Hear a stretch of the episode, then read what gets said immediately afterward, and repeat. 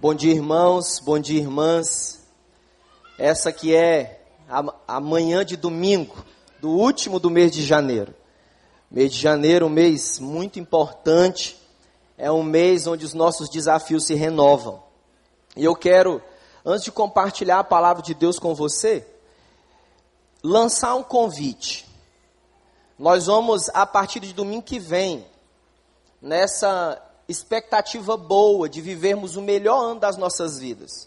Nós queremos dar ferramentas para você, para você que tomou uma decisão lá de Jesus, para você que foi batizado no Espírito Santo na conversão, com aquilo que nós estamos chamando de academia de líderes de células. Você que já faz parte de uma célula, você que chegou na igreja agora e diz: Olha, eu quero conhecer esse encontro de cristãos que se reúnem nas casas. Eu estou ouvindo semanalmente que aos domingos nós nos encontramos aqui no prédio da igreja e durante a semana nós nos encontramos nas casas. Eu quero convidar você a conhecer um pouco mais desse plano de Deus, plano que nasceu no coração de Deus. Alcançar pessoas e discipular cada uma delas, a partir da nossa casa, até onde o Senhor quiser nos levar. Como é que você vai se inscrever? Na nossa central de células aqui na frente, do meu lado direito, ao final do culto, tanto no culto da manhã, quanto no culto da tarde, da noite, você vai poder dar seu nome ali. Nós vamos nos encontrar durante sete semanas.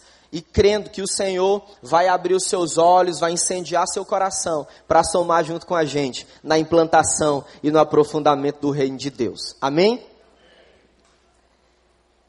Mas movido pelo Espírito Santo, eu quero, na dependência de Deus, tentar compartilhar com você como é que nesse começo do ano, como é que nos próximos meses, até 31 de dezembro de 2017, nós podemos li lidar de maneira inteligente com pelo menos duas coisas, duas palavras, duas situações que permeiam inevitavelmente as nossas vidas. Uma delas é a escassez é a falta. A outra delas é como nós podemos lidar com as pressões do dia a dia. E eu quero, junto com você, na história de um povo que passou 39 anos peregrinando no deserto, como resultado da justiça de Deus. Esse povo chega na reta final para voltar o lugar inicial que era o caminho, que era a rota a Canaã, a terra prometida. Eu quero convidar você a nós meditarmos juntos hoje pela manhã. Escassez, pressão e a graça de Deus. Abra sua Bíblia, por gentileza, em Números, capítulo de número 20. Números faz parte do Pentateuco. Os primeiros cinco livros da Bíblia muito provavelmente, muito provavelmente, escrito por Moisés, servo de Deus. Números capítulo 20, versículo de número 1.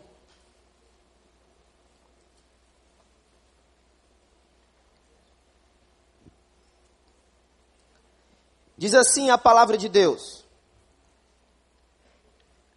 No primeiro mês, toda a comunidade de Israel chegou ao deserto de Zim e ficou em Cádiz. Ali Miriam morreu e foi sepultada. Não havia água para a comunidade, e o povo se juntou contra Moisés e contra Arão. Discutiram com Moisés e disseram: Quem dera tivéssemos morrido quando nossos irmãos caíram mortos perante o Senhor. Por que vocês trouxeram a Assembleia do Senhor a esse deserto? Para que nós e os nossos rebanhos morrêssemos aqui? Por que vocês nos tiraram do Egito e nos trouxeram para esse lugar terrível? Aqui não há cereal, nem figos, nem uvas, nem romãs, nem água para beber. Moisés e Arão saíram diante da assembleia para a entrada da tenda do encontro e se prostaram, rosto em terra, e a glória do Senhor lhes apareceu. E o Senhor disse a Moisés: Pegue a vara e com o seu irmão Arão reúna a comunidade. E diante desta, fale aquela rocha e ela verterá água. Vocês tirarão água da rocha para a comunidade e os rebanhos beberem. Versículo 9. Então Moisés pegou a vara que estava diante do Senhor, como este lhe havia ordenado. Moisés e Arão reuniram a assembléia em frente da rocha, e Moisés disse: Escutem, rebeldes, será que teremos que tirar água dessa rocha para lhes dar? Então Moisés ergueu o braço e bateu na rocha duas vezes com a vara. Jorrou água, e a comunidade e os rebanhos beberam. O Senhor, porém, disse a Moisés e Arão: Como vocês não confiaram em mim para honrar a minha santidade à vista dos israelitas, vocês não conduzirão essa comunidade para a terra que lhes dou. Versículo 13. Essas foram as águas de Meribá, onde os israelitas discutiram com o Senhor e onde ele manifestou sua santidade a eles, que a misericórdia nos acompanhe nessa manhã. Vou posicionar você na história. O Senhor havia liberado uma promessa sobre um povo que estava há 400 anos debaixo de escravidão, de opressão no Egito. E a orientação era aquela, ou era essa: Moisés, você será o libertador desse povo, vai tirar esse povo e vai levar cada um deles à terra que eu vou mostrar. E grandes sinais, grandes feitos o Senhor fez, desde a saída do povo no Egito, e na história geral nós chamamos isso de o grande êxodo dos hebreus. O Senhor manifestou sua glória ali. O Senhor também manifestou sua glória no deserto. Mas há o deserto. O deserto é o lugar onde tudo pode acontecer. Tudo. E o povo deixou o seu coração ser sequestrado por murmuração, por desespero, desamparo. Praticaram idolatria no deserto, muitos problemas. Eram aproximadamente meio milhão de pessoas. O Senhor aparece para eles e diz o seguinte: geração perversa, todos aqueles que têm acima de 20 anos, esses não entrarão em Canaã. Vocês peregrinarão por 40 anos até que eu fale com vocês novamente. Meus irmãos, chegamos aqui em Números capítulo 20, com aproximadamente 39 anos de peregrinação. Toda uma geração havia perdido a vida nas areias do deserto. Mas talvez você se pergunte, pastor, o que tem a ver isso com a minha vida hoje? Tudo a ver se nós queremos aprender à luz da palavra de Deus, a lidar com a escassez, a lidar com as pressões do dia a dia, nós precisamos experimentar a graça dele. E o texto começa dizendo no versículo 1: Miriam morreu e foi sepultada. Eu não sei se você lembra, mas Miriam foi sobretudo importante na jornada do povo no deserto. Miriam era a irmã mais velha de Moisés. Diz as escrituras que provavelmente foi ela que viu a mãe de Moisés o colocar dentro de um cesto de junco, o qual flutuava nas águas do Nilo, para que a filha de Faraó pudesse pegar Moisés e ajudá-lo na sua criação. A história começa com o luto. Imagina comigo, 39 anos caminhando no deserto, errante. 39 anos debaixo de sol, debaixo de chuva, naquele ambiente. E chegou um momento aqui decisivo na história do povo. E começa com o luto. Começa com a perca. Um cenário explosivo começa a ser montado aqui. O versículo de número 2 diz que o povo começa a discutir com Moisés, dizendo: não tem água. Imagine o desespero daquela gente. Outro dia, faltou água lá no condomínio, eu estava falando com a Patrícia, pelo amor de Deus, só misericórdia. O que, é que nós vamos fazer agora? Imagina nesses tempos de imenso calor no Rio de Janeiro. Mais recentemente, uma sensação, sensação térmica de 50 graus sem água. Eu conheço bem isso. O Nordeste do Brasil, no interior do Nordeste do Brasil, temos muitos problemas com falta de água. Eu lembro de uma entrevista com o doutor Aldo Rebouças, professor aposentado da USP, na área de hidrogeologia. Para mim, ele foi usado por Deus tremendamente para entender essa escassez de água que perdura anos no Nordeste. E ele disse o seguinte: olha, a escassez de água não é somente por manejo errôneo do, dos recursos hídricos, não. Mas é também problema da falta de vontade política. Mas o que importa é que escassez de água, não tinha água. E o povo vai dizer a Moisés e Arão: Olha, não tem água. Mas, meus irmãos, talvez a primeira lição que a gente precisa aprender nessa manhã, se nós queremos lidar com a escassez, ou com a, pressão de ter assumido um cargo novo, a pressão de entrar na universidade nova, de iniciar um curso de mestrado, doutorado, pós-graduação, a pressão de ter entrado agora no mercado de trabalho, nós precisamos entender que a necessidade, a escassez não pode ditar o rumo da nossa vida. A falta de água, a falta de pão, a falta de amor, a falta de afeto não nos dá o direito de negligenciarmos o tamanho imenso amor que Deus tem por nós. Não é porque não temos recursos que achamos que deveríamos ter, não é porque estamos, não é que somos autorizados por não ter os recursos que acreditamos que deveríamos ter, a infringir as regras. Muitos homens de negócio, diante da escassez, começam a ser invadidos por pensamentos de infringir as leis, as regras. Esse homem, esses homens começam a pensar numa alternativa para vencer a escassez, se não se submeter ao pastoreio do governo de Jesus. E aí surge uma ideia brilhante diabólica demoníaca. Por que não sonegar imposto de renda? Por que não aceitar dinheiro de propina? Sabe, a necessidade nos tira do eixo, sim, mas nós precisamos encontrar refúgio, esperança na graça de Jesus. Eles se desesperaram, não tem água.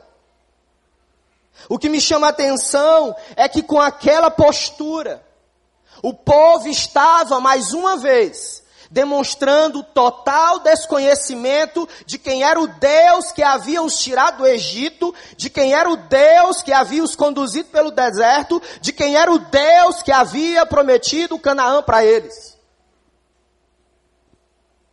O povo estava esquecido.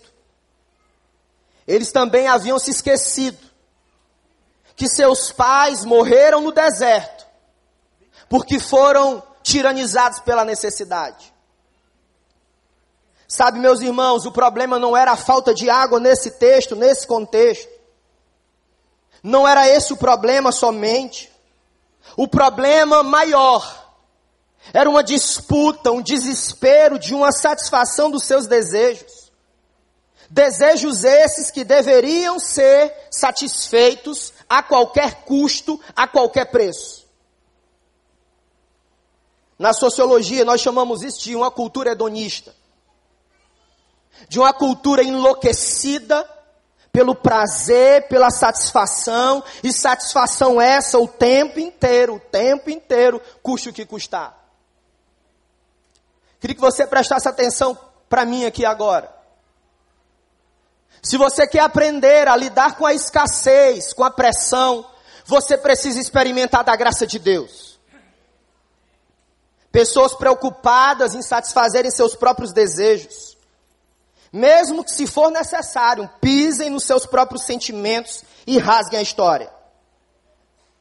Ah, irmãos e irmãs, muitas vezes nós negociamos nossa liberdade quando nos submetemos a uma fé que, em vez de nos libertar para sermos nada mais, nada menos que discípulos, Buscamos uma crença que nos prende em ilusões, em fantasias dos nossos próprios pensamentos. Poderia citar inúmeras delas. Somos acostumados a bater de uma forma muito inteligente e específica na teologia da prosperidade. Mas enquanto nós estamos ocupados aqui tecendo críticas na teologia da prosperidade, que diz que o crente não adoece, que ele tem o direito, o dever de receber o melhor dessa terra. Nós ficamos desguarnecidos com as teologias ácidas dos liberais na teologia. Precisamos ter o mesmo peso na mesma balança. Nos submetemos às vãs ideologias muitas delas ideologias de cunho político partidário, na mesma medida que nos submetemos equivocadamente uma teologia de fantasia. Não, meus irmãos.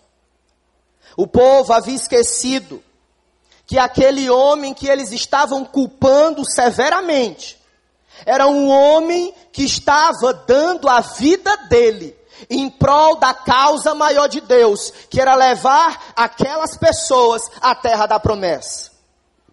O povo esqueceu.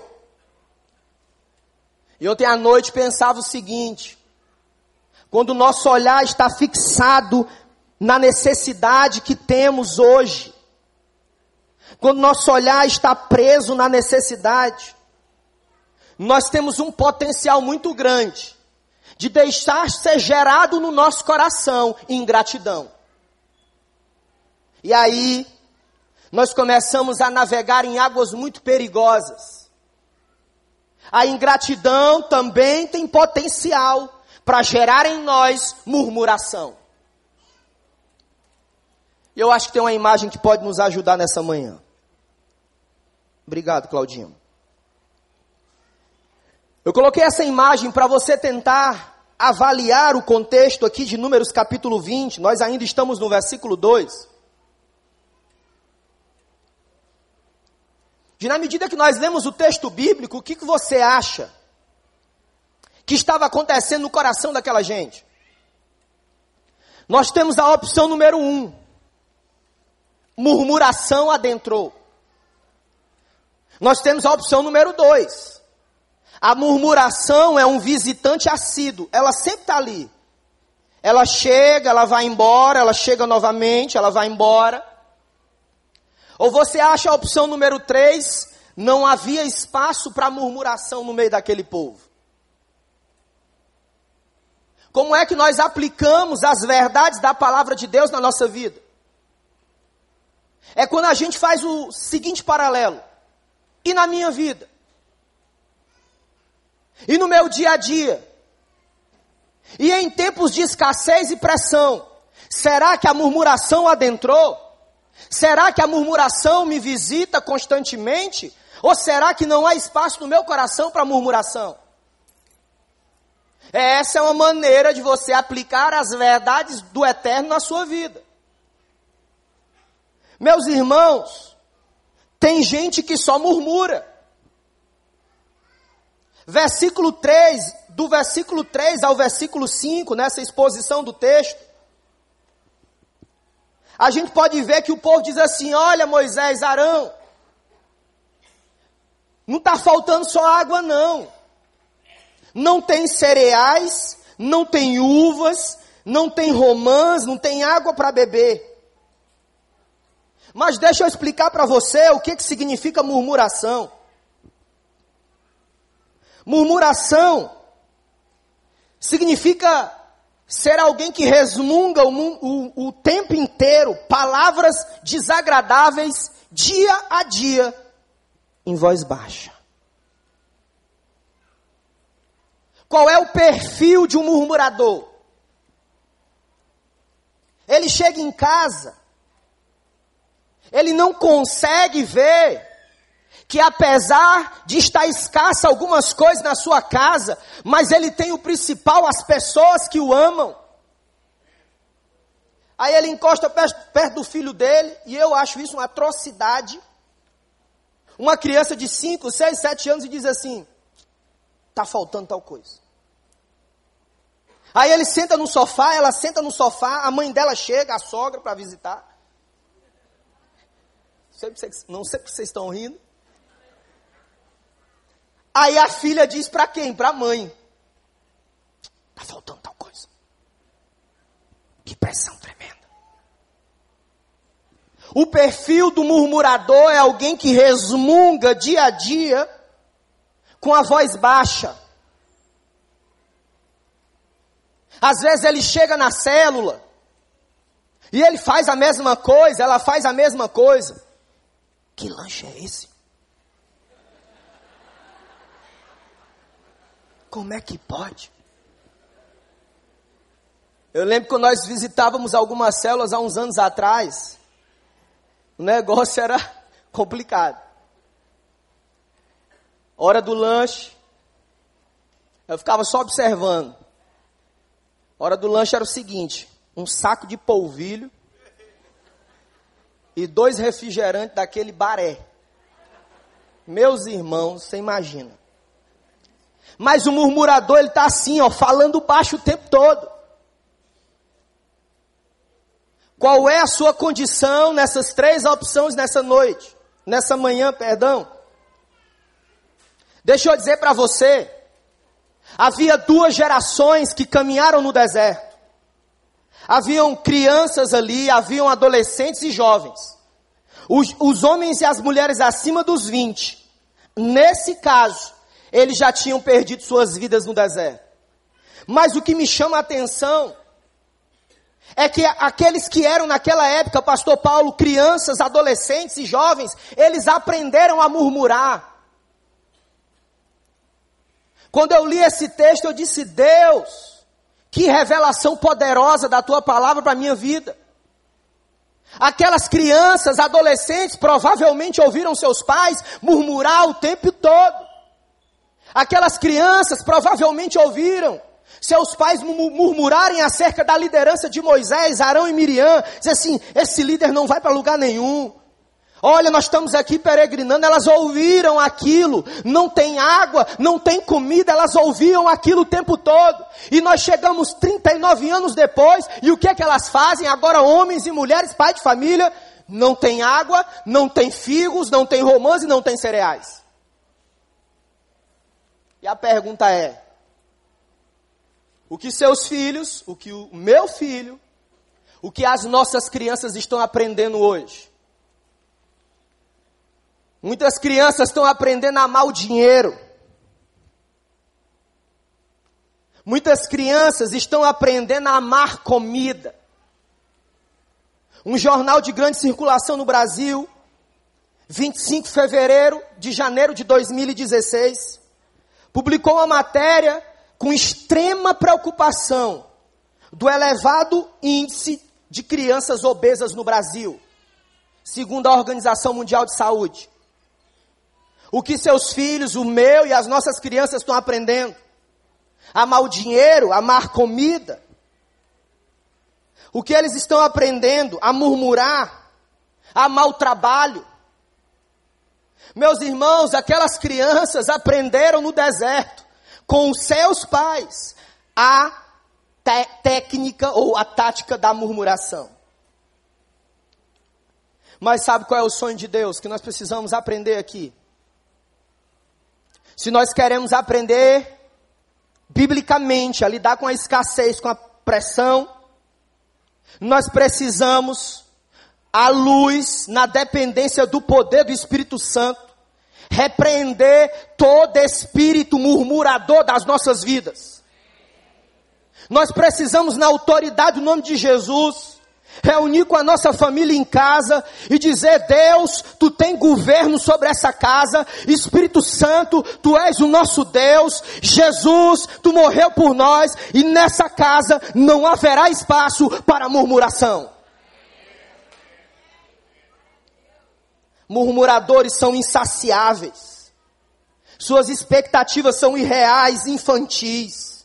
Murmuradores são descontentes eufóricos. Tem alegria tremenda de murmurar o dia todo, a semana toda, o ano inteiro.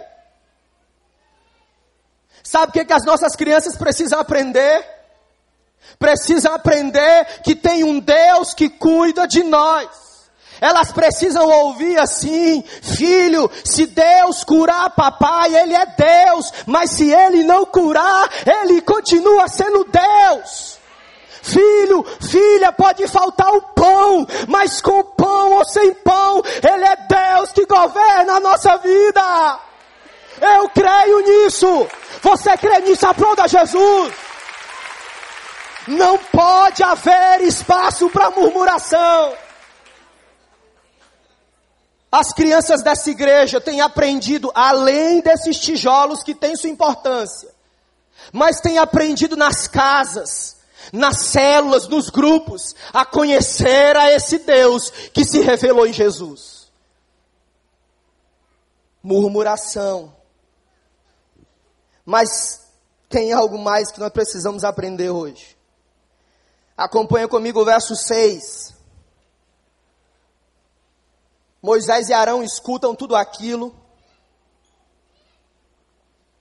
Sabe o que eles fazem? Verso 6 diz que eles saem, eles vão à tenda do encontro, e eles se prostram, colocam o rosto em terra para consultar o Senhor. Se você quer vencer a escassez, a pressão, você precisa consultar o Senhor.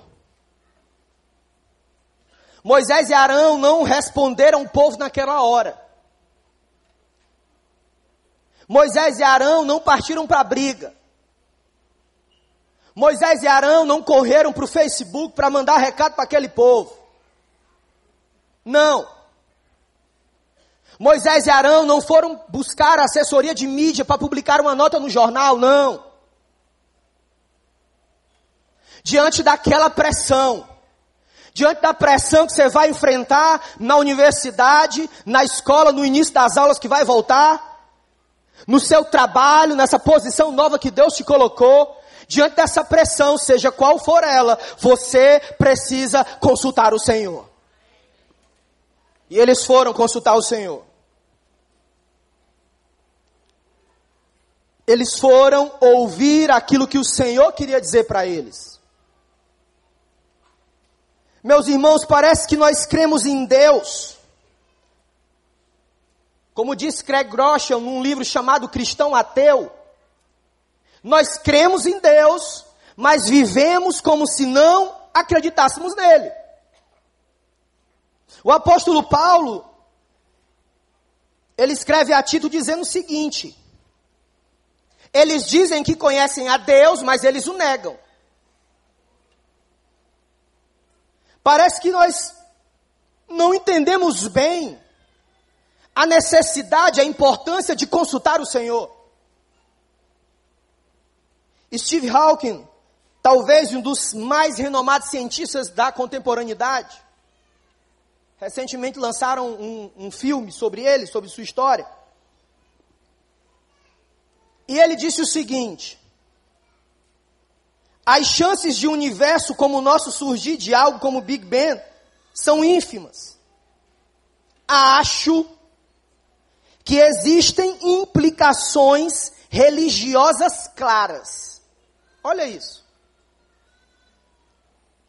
No meio da comunidade científica, provavelmente você não vai ver uma palavra dessa, desse renomado cientista, nas grandes revistas científicas nos Estados Unidos e na Europa. Provavelmente você não vai ver isso.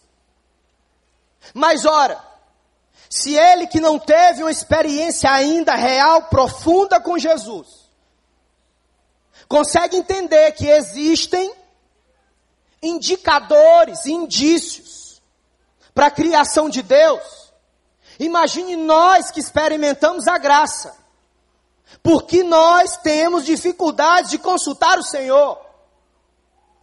Por que, que nós muitas vezes começamos relacionamentos na força do nosso braço? Por que, que nós queremos finalizar casamentos na força da nossa carne? Por que, que nós fechamos negócios duvidosos? Por quê? E me parece que talvez uma das respostas é que cremos em Deus, mas vivemos como se não conhecêssemos. Precisamos consultar o Senhor. Precisamos colocar o nosso rosto em terra e adorar o Cordeiro de Deus. Precisamos redescobrir a luz das Escrituras, a bênção da oração, do quebrantamento, do compartilhar a nossa vida com o outro, que seja ministro de Deus, boca de Deus para nos investir, investir na nossa vida e nos abençoar. Se você quer vencer as pressões, a escassez, você precisa consultar o Senhor. Mas veja comigo, por gentileza, o versículo 7. O versículo 7, Moisés e Arão têm uma resposta. Versículo 7 diz o seguinte: E o Senhor disse a Moisés: Pegue a vara Eu fiquei tentando descobrir o que é que tinha a ver num momento, num cenário explosivo de escassez, de pressão, o que tem a ver Moisés pegar a vara. E a gente precisa navegar nas escrituras. Sabe o que eu entendi aqui? Se você quer vencer a escassez e a pressão, com a graça de Deus, você precisa fazer um resgate da história. Gosto muito quando nosso pastor fala muitas vezes para nós que fazemos parte da sua equipe. Ele diz para cada um dos pastores aqui da nossa equipe: gente, tudo tem uma história. Então, quando Deus diz Moisés pega a vara, ele está dizendo o seguinte, Moisés, eu quero resgatar a história, para que você, para que esse povo saiba que eu sou o mesmo Deus que já fez uma vez água sair da rocha, e eu sou Deus para fazer água sair outra vez da rocha. Resgate da história. Precisamos resgatar nossa memória, na nossa memória, a poderosa ação de Deus no tempo da nossa vida. Eu lembro que numa das aulas nos bancos da universidade, fiquei fascinado. Quando aquela aula, o objetivo era nós estudarmos a memória, a sua formação. Eu lembro que o professor brilhante, homem muito culto, erudito, colocou a imagem do cérebro, ele começou a mostrar, ele disse: Olha, aqui tem uma região do cérebro chamada de hipocampo. É aqui que as memórias são constituídas. Eu ouvi aquilo e eu disse, peguei a caneta, escrevi no caderno: Deus opera no hipocampo.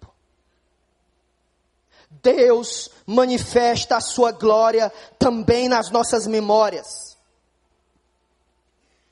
Nós somos ávidos em se esforçar para dar o que julgamos ser o melhor para os nossos filhos, nossa esposa, nosso marido, neto, genros, noras, amigos.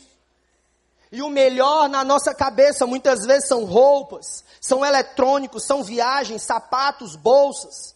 Mas não compartilhamos o que temos de mais marcante em nós, que são as nossas memórias. Sabe, gente, quando nós estamos debaixo de escassez e pressão, talvez a melhor resposta que a gente pode dar naquela hora seja resgatar na nossa memória quem Deus é, para onde nós vamos, o que Ele fez na nossa vida e o que Ele prometeu fazer. Tenha coragem de compartilhar memórias difíceis, memórias de aventuras, de sonhos de momentos profundamente marcantes na sua vida. Humanize-se, se torne gente. Talvez em algum momento seja mais importante estar com a sua família ou com amigos próximos e resgatar a memória daquele relacionamento. Contar a seus filhos como a misericórdia de Deus se manifestou em tempos de dificuldade, de escassez e de pressão.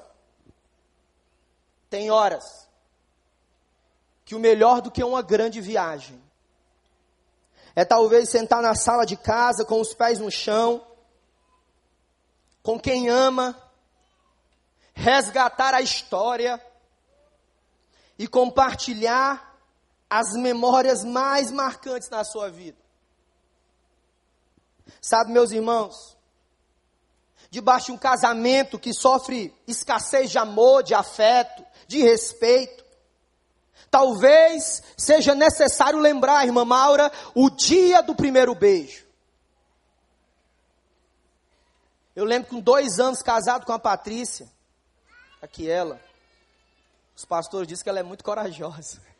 Não sei se é, talvez seja até verdade. Né? E eu assim, profundamente irritado com ela. Profundamente. Eu lembro que naquela noite tivemos uma discussão terrível, grande. Eu abri a mala e disse: se você quiser, pode colocar as suas coisas aqui. E ela disse: Eu vou fazer isso mesmo, você acertou. Mas sabe que quando a gente está caminhando com Deus, não tem jeito, né? O Espírito Santo vem, eu estava abrindo a porta da geladeira e traz a minha memória. Você lembra do primeiro beijo? Você lembra das juras de amor? Você lembra daquele cachorro quente, junto com ela, com a boca cheia de mostarda, na pracinha da Coels? Era uma pracinha que tinha lá perto de casa. Hoje o pessoal, eu vejo assim as fotos do pessoal aqui da igreja, alguns jovens, é em restaurante que eu não sei falar nenhum nome, que é tão difícil. É. Aí eu já fui amansando, já fui já ficando, como é que fala aqui no Rio de Janeiro? Já fui é, murchando. Aí eu fui e disse: Me perdoe em nome de Jesus.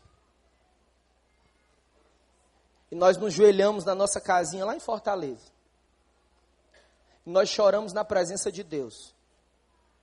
E nos comprometemos em vencer a nossa imaturidade e aprender com Jesus características de um casamento saudável. Tudo tem uma história.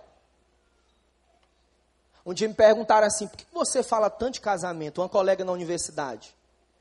E de 20 pessoas da minha turma de formatura, uma delas hoje é membro da igreja, a outra frequenta. E eu disse: sabe por quê? Porque casamento não é invenção humana, casamento é ideia de Deus. Resgatar na nossa memória, talvez debaixo da pressão de não conseguir pagar a faculdade, seja preciso lembrar, lembrar que graças à misericórdia nós conseguimos completar os estudos iniciais. Talvez debaixo da pressão de uma enfermidade, de alguém que você ama ou da sua própria, seja preciso lembrar que por mais que a enfermidade não tenha sido curada, você tem uma, o mais importante que é a presença de Deus. Quando, quando Arão, Moisés pega na vara, era um resgate da memória. Para ele, como líder do povo de Deus, e também um resgate da memória do povo. Mas isso não aconteceu completamente. Olha o versículo 8, a sequência do versículo 8 e o versículo de número 11.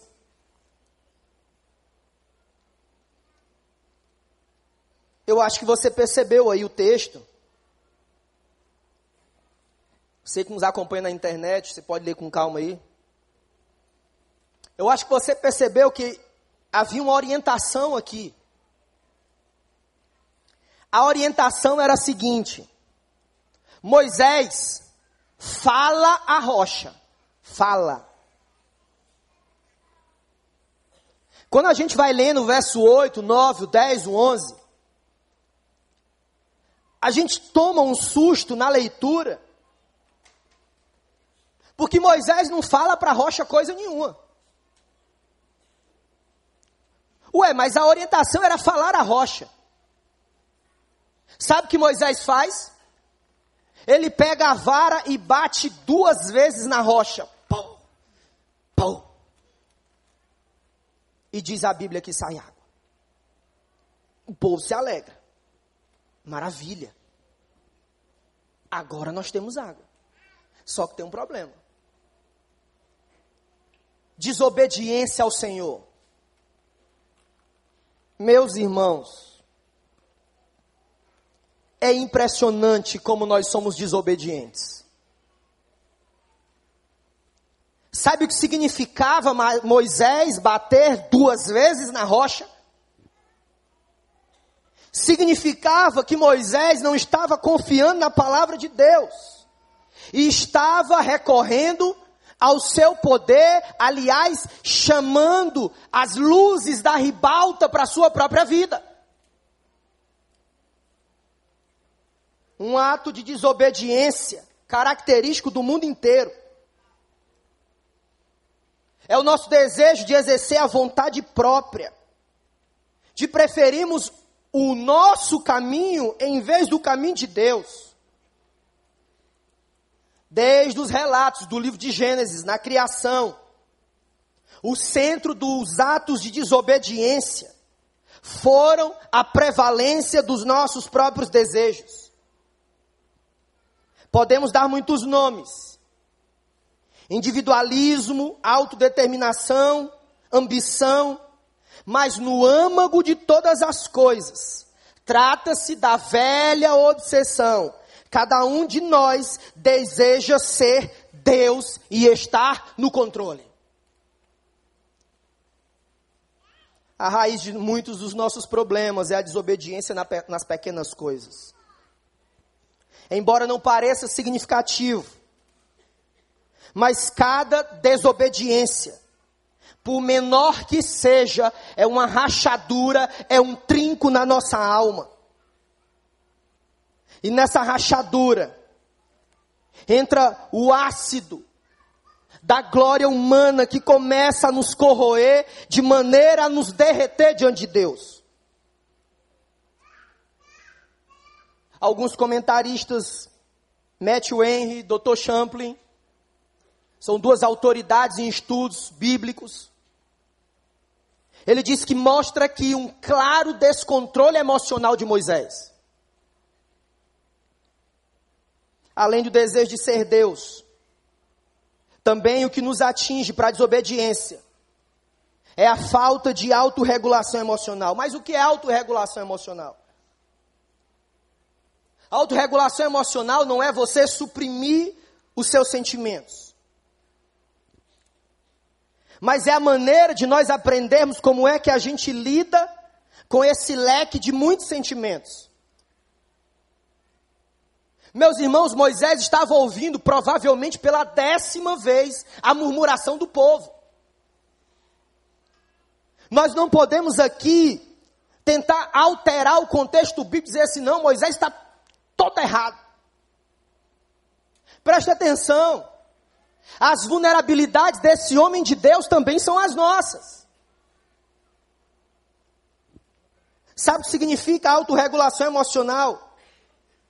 É quando nós, quando nós temos a competência de escolher como é que nós vamos agir. Aí eu lembro do doutor Daniel Goleman, quando lançou a famosa inteligência emocional. Grandes corporações do mundo inteiro o chamaram para dar inúmeras palestras. Porque ele começou a defender uma tese que tem grandes executivos, gente brilhante, em muitas áreas, na educação, na segurança, na ciência, na tecnologia, mas que essas pessoas não têm autorregulação emocional e perdem o controle com muita facilidade. Dr. Daniel Goleman diz pelo menos três características de alguém que busca competência emocional.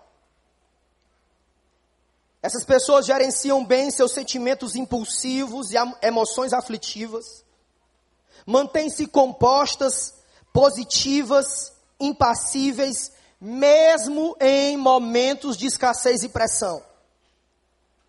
Essas pessoas de competência emocional pensam com clareza e se mantêm concentradas sobre pressão. Mas não foi bem isso que aconteceu. Moisés não teve competência emocional nesse momento. Depois de ouvir pelo menos dez vezes a murmuração daquele povo, Moisés perde o controle. E ele pega a sua vara e em vez de simplesmente falar a rocha e deixar o resultado com Deus, ele pega a vara e ele bate duas vezes na rocha. E aí nós vamos entrar no versículo mais complexo de talvez todo o Pentateuco. Versículo 12.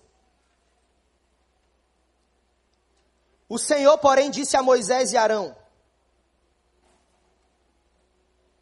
Como vocês não confiaram em mim para honrar minha santidade, à vista dos israelitas, vocês não conduzirão essa comunidade para a terra que eu lhes dou. Você entendeu aqui?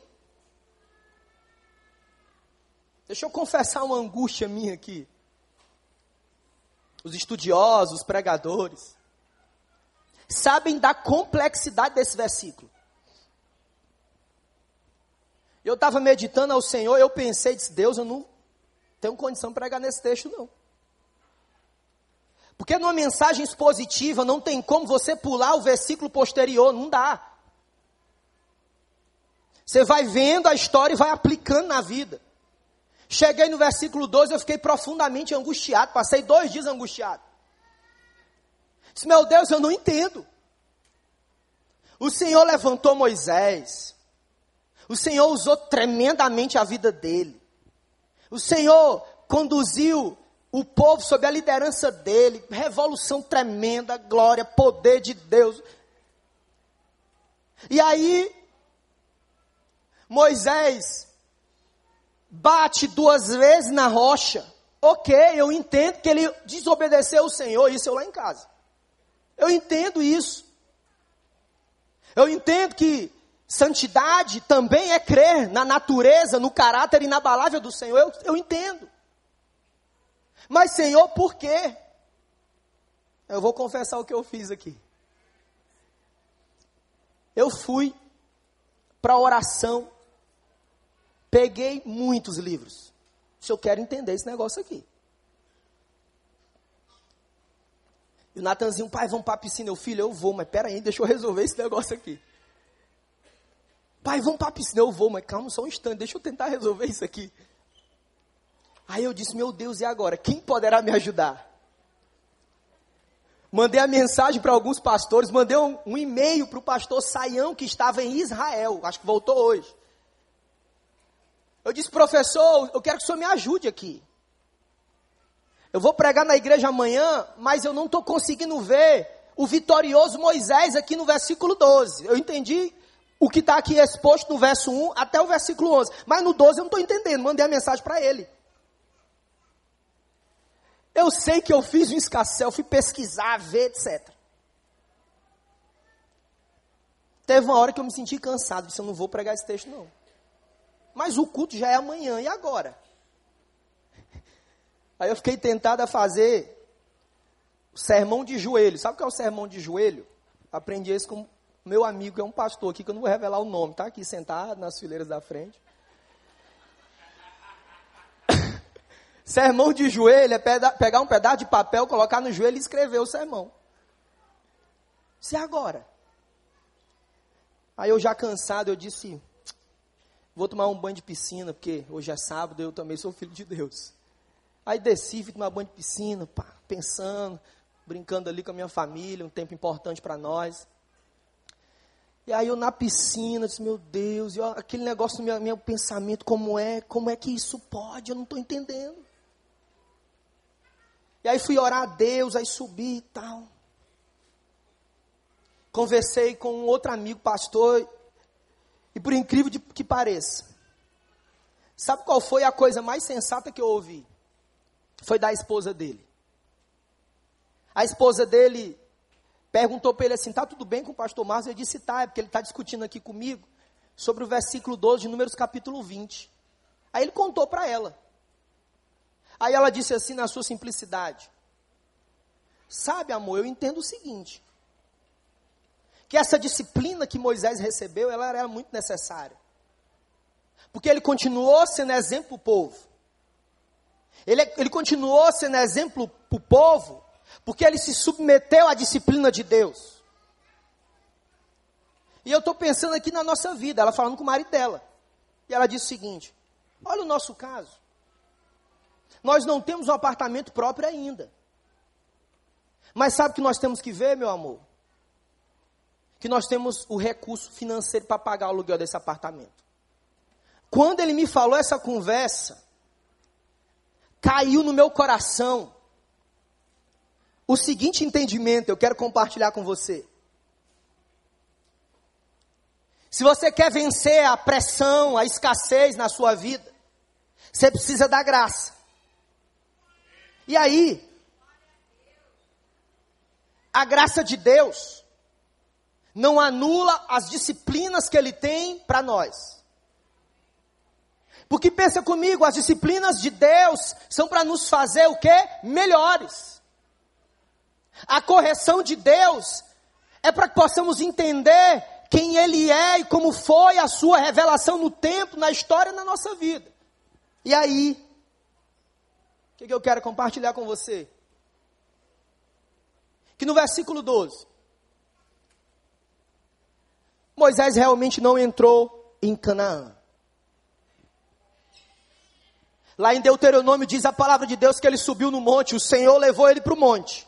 E lá em cima ele pôde contemplar Canaã. Sabe o que, que eu aprendi aqui? É que as coisas podem não estar do jeito que você imaginou hoje. Moisés nunca imaginou que ele não fosse entrar em Canaã, nunca imaginou isso. Ele tenta ainda negociar com Deus, por favor, deixa eu entrar, e Deus diz para ele assim: ó, não fale mais nesse assunto.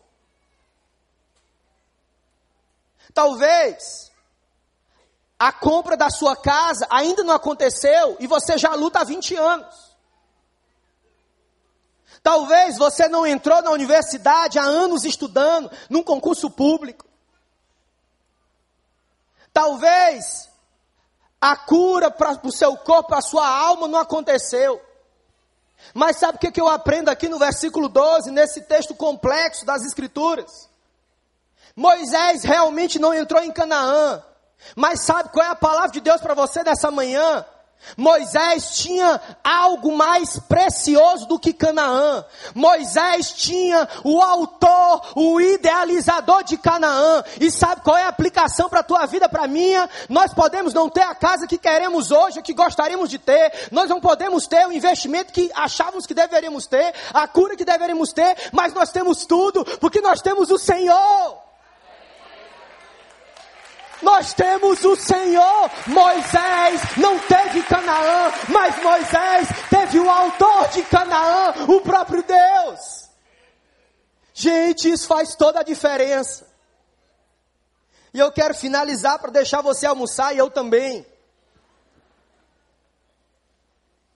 Se você quer vencer a escassez e a pressão do dia a dia, você precisa da graça reconhecer a necessidade,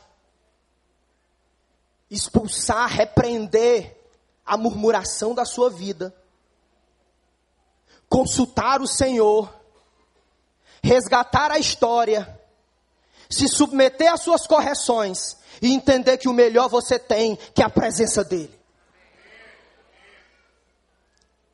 Fique de pé em nome de Jesus, por favor.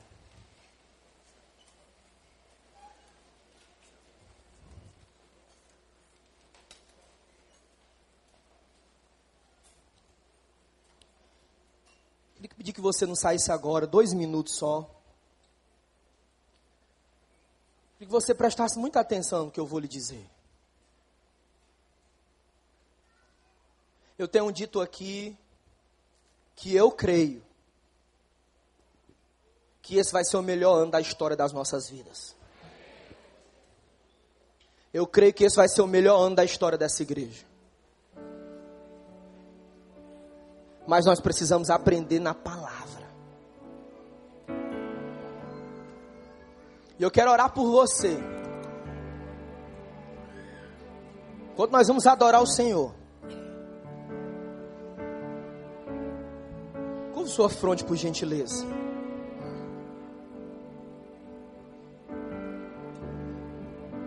Tranquilize seu coração. Ouça o Espírito de Deus falando com você. Talvez você chegou aqui vivendo um, um tempo de escassez, de pressão. E não sabia o que fazer.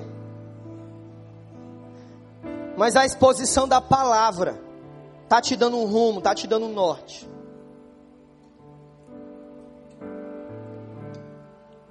E se você entendeu isso, eu quero convidar você de maneira muito corajosa onde você está.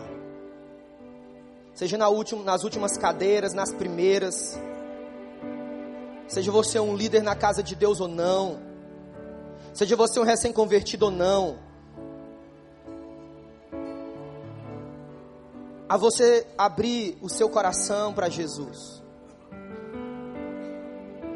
Escassez, pressão, graça na sua vida. Eu queria que você fizesse o sinal com das suas mãos, eu quero orar por você. Ergue assim tua mão com coragem. Quero orar pela tua vida, com coragem assim. Pode erguer a mão para o alto. Pode erguer, graças a Deus aqui no meio. Pode erguer, pode erguer assim com alto, assim, olha, eu estou passando tempo de escassez, pressão, mas eu preciso da graça de Deus. Muito lindo, muito lindo. Louvado seja Deus, graças a Deus ali, graças a Deus lá na última cadeira, graças a Deus. Graças a Deus. Enquanto nós vamos adorar o Senhor, e que você saísse do seu lugar, com coragem, vamos adorar aqui. Talvez você diz assim, pastor, eu preciso me expor. Tem horas que a gente precisa se expor, não para nossa vergonha, mas para nossa restauração. Pode sair do seu lugar. Estou vendo aqui a primeira pessoa. Pode sair. Pastor Paulo vai orar por nós. Pode sair do seu lugar. Pode sair do seu lugar em nome de Jesus. Coragem. Pode sair. Pode sair em nome de Jesus. Você que está vivendo tempo de escassez, pressão, é graça sobre a tua vida nessa manhã. Pode sair em nome de Jesus. Pode sair. Pode sair do seu lugar em nome de Jesus. Vamos adorar o Senhor. Você pode sair do seu lugar. Vamos adorar junto aqui ao Senhor.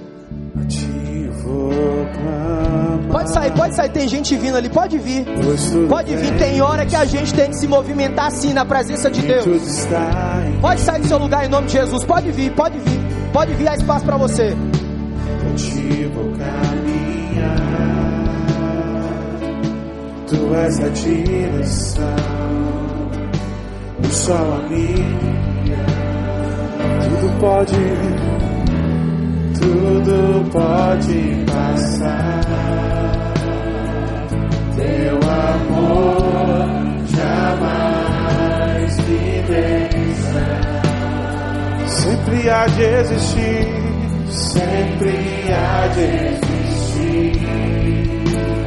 Nova manhã preparado para mim. Preparado para mim preparado para mim, preparado para mim, preparado para mim.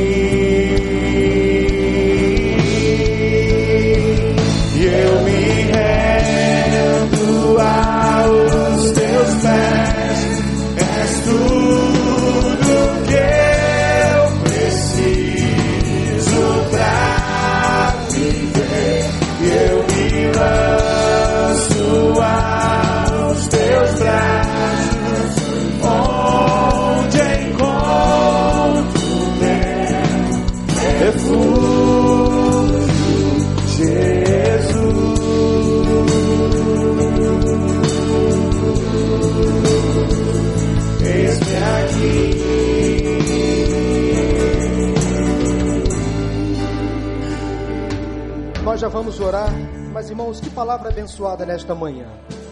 Eu estou muito mais convencido de que vale a pena estar aqui na casa de Deus para ouvir essas coisas.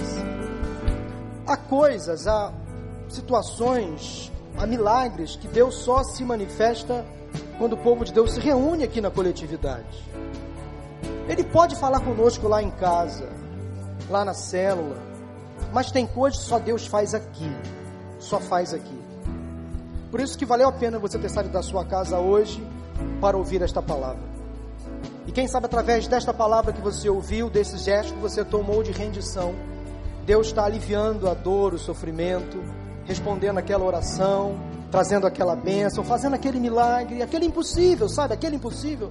Quem sabe hoje está se tornando possível porque você se rendeu diante do Senhor. Nós vamos orar pela sua vida. E orar também por uma família da nossa igreja, uma jovem chamada Carla Fernanda. Ela estava já há alguns meses lutando contra um câncer. E depois de sofrer muito, o Senhor a levou nesta manhã. Nós vamos orar pela família dela, orar pela mãe dela, que está num CTI. E daqui a pouquinho vai ser comunicada pela irmã e pela médica do falecimento da sua filha. Vamos orar por essa família enlutada. Há tantas outras famílias sofrendo, mas mesmo diante da dor, do sofrimento, da pressão, da angústia, nós podemos continuar confiando que a graça de Deus está em nós e através de nós, como ouvimos nesta manhã. Feche os seus olhos. Ó oh Deus, obrigado pela tua palavra pela bênção que tivemos nesta manhã, pela ação do Teu Espírito Santo através do pastor Marcos, que nos trouxe uma palavra vinda do Senhor. Quem sabe, ó Deus, eu tenho certeza para abençoar o teu povo, para responder às orações, para quietar o coração do aflito, do necessitado, do angustiado, trazendo a Deus, quem sabe, uma resposta, uma esperança de que o Senhor está no controle de que mesmo diante da dor, do caos, da miséria, do sofrimento, da pressão, das perdas, nós podemos confiar que no tempo certo o Senhor fará jorrar água da rocha e continuará ao nosso lado. Mesmo que nós, nós não tenhamos todas as nossas respostas, mesmo que não tenhamos todas as bênçãos, mesmo que não consigamos entrar na terra prometida como Moisés, mas através dele outros entraram, outros foram abençoados. Nós estamos aqui hoje, nesta manhã, nos alimentando desta mesma palavra. Leva-nos em paz agora, em segurança, para os nossos lares. E traga-nos logo mais, tarde ou noite, ou quem sabe nos dois cultos, porque temos mais a ouvir da tua voz. Traga aquele que está afastado, ó Deus, da igreja, por alguma razão, traga para ouvir a tua voz. Pedimos as consolações do teu Santo Espírito pela família da Carla Fernanda, tua serva, que partiu e está contigo nesta hora. Console e conforte o coração da sua mãe que está enferma, de todos os seus amigos, irmãos em Cristo aqui da igreja, que possamos todos sentir a tua graça, a tua presença. Assim oramos agradecidos em nome de Jesus. Amém, amém e amém. Aplauda ao Senhor. Deus seja louvado.